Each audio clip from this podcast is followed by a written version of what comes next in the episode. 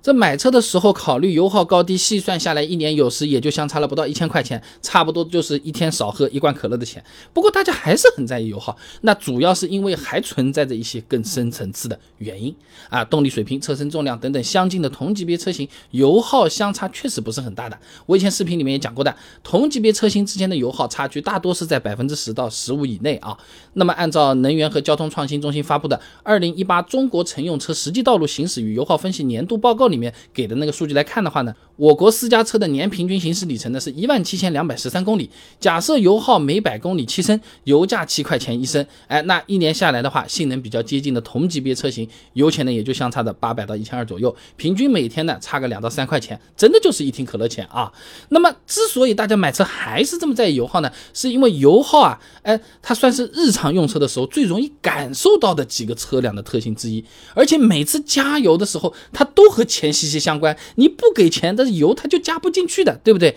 那油耗高就可能引起一系列的心理上的反应啊。西南大学孔依然有篇论文分享给你，金钱启动影响内隐态度和注意偏向，上面有讲到过啊。这金钱是可以影响个体想法的。哎，有关金钱概念的研究也表明啊，这金钱概念的启动会影响个体的心理变化和行为变化的。哎，当个体联想到金钱的时候，内心会变得强大，哎，可以降低焦虑的程度，甚至减少对死亡的恐惧。当然，失去金钱的时候也会产生相反的心理感受，对吧？那车子油耗越高，那掏油钱也就掏得越多嘛，自然就会让人们产。生焦虑的情绪，哎，也就是我们经常说的加油加到肉痛，加油加到哎呦呦，呃，是吧？那这不仅是钱多钱少的问题，还是这台车开起来能不能让人心情愉悦的问题了。那自然这个油耗啊，就成了不少人买车时候的重点关注对象啊。另外呢，频繁跑加油站这件事情本身就是不太让人开心的。西南交通大学耿黎辉有篇论文分享给你，《产品消费情绪与购后行为关系的实证研究》上面有提到过啊。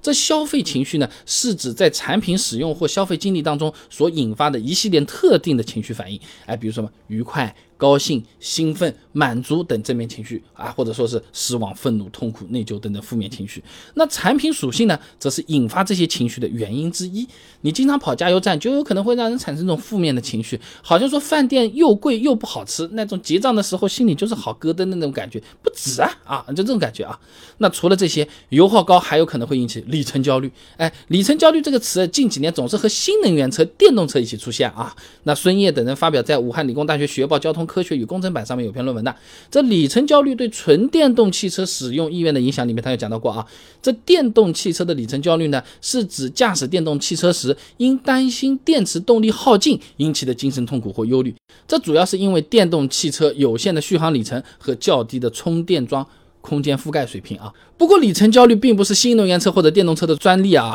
那如果普通燃油车油耗高、续航里程有限，或者在一些加油站密度比较低的地方，你开燃油车也是会有里程焦虑的啊。所以总的来讲，同级别的车型虽然油耗相差不会很大，但大家就是会在意的，主要就是因为油耗高的车子用起来让人不爽，有心理的负面情绪。俗话说呢，哎，就是说痛，哎，用起来，哎，哎呀，反正就这种感觉啊。那么。在可以选择的情况下，大家自然是更愿意选用起来更舒服的。何况这个低，哎，跟别人去吹牛的时候，我油耗比别人低，别人更焦虑了，我自己还好受一点，还有这种情况啊。